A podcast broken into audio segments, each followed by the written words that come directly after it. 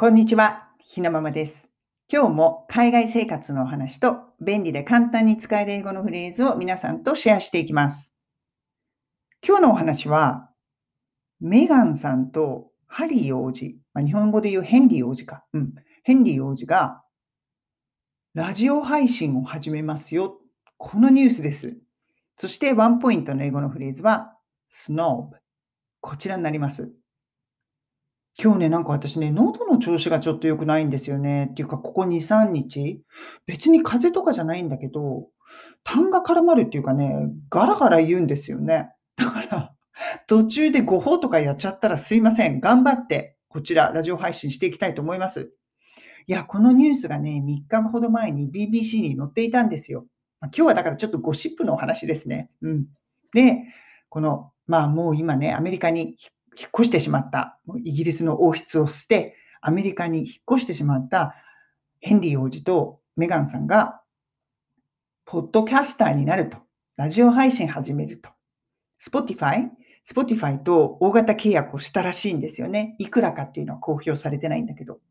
そして、その配信を12月、だからクリスマス前後から始めるのかななんかね、そんなニュースが流れたんです。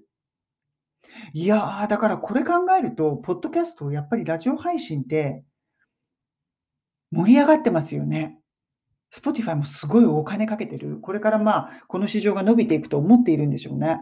それはまあ、さておきなんですけど、まあ、ヘンリー王子とメガンさんがやると。これすごいことですよね。もう王室から一歩離れた自分たちでこれから稼いでやっていくって言っても、わあ、こんなことできちゃうんだなんて、うん、すごい時代になったななんて思いますよね。そのうち YouTube とかもやっちゃうのかななんて 思ったりしています。でもね、なんか私これを聞いて、彼らは喋るだけっていうのは結構難しいのかななんて思ったりも正直しています。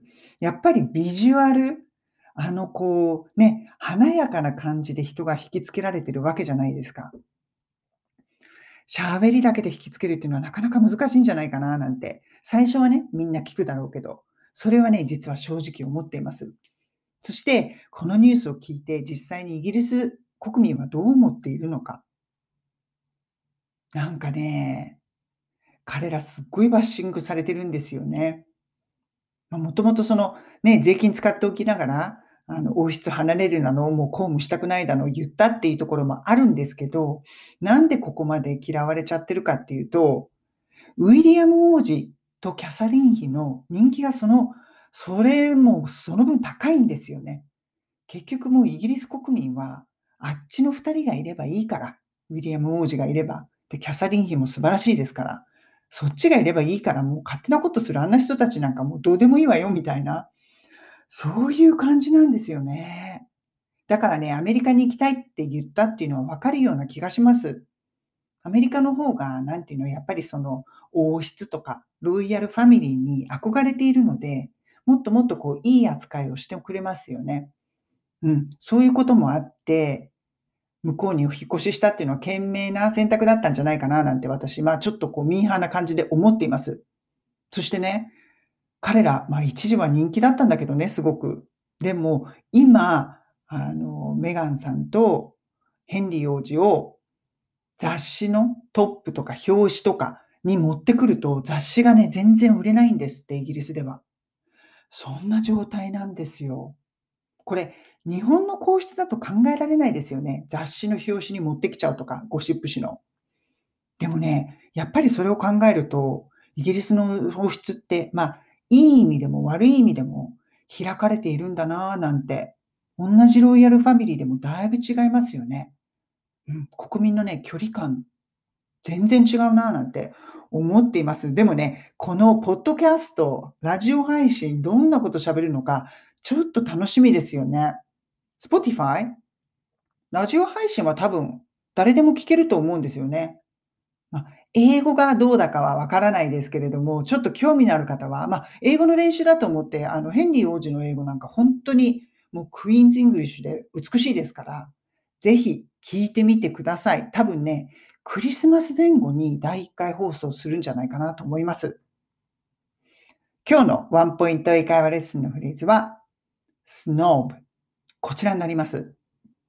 これね、すごくイギリス人が使うね、単語なんですよね。snob。意味としては、お高く止まった人とか、ちょっとなんていうの、お金があるとか、あとはなんか地位が高いとか、あとその、いわゆるその貴族みたいな人が、他の人を見下す、そういうようなね、ことをする人をスノーブって呼ぶんですよね。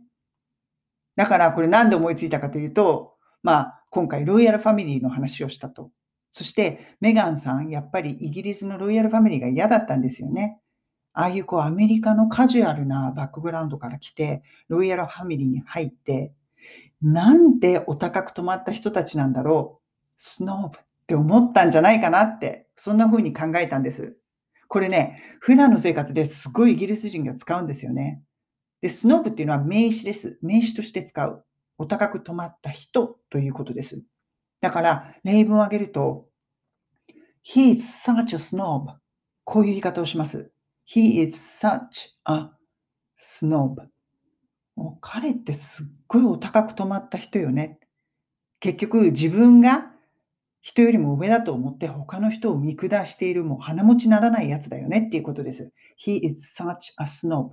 名詞なので、あがつきます。こういう言い方でね、she's a snob とか、うん、で、これが snobbish になるとあの形容詞になるので、He's so snobbish. こういう言い方をする人もいます。snobbish。これ、あの、例文は概要欄の方に書いておきます。これね、他にね、英語でこういうピタッとくる言い回しないんですよね。お高く止まった人、人を見下す人。だからね、この snob とか snobbish を知っておくと、ここぞという時に結構ピタッとくるフレーズとして使えるので便利です。ぜひ使ってみてください。それでは皆さん、今日も素敵な一日をお過ごしください。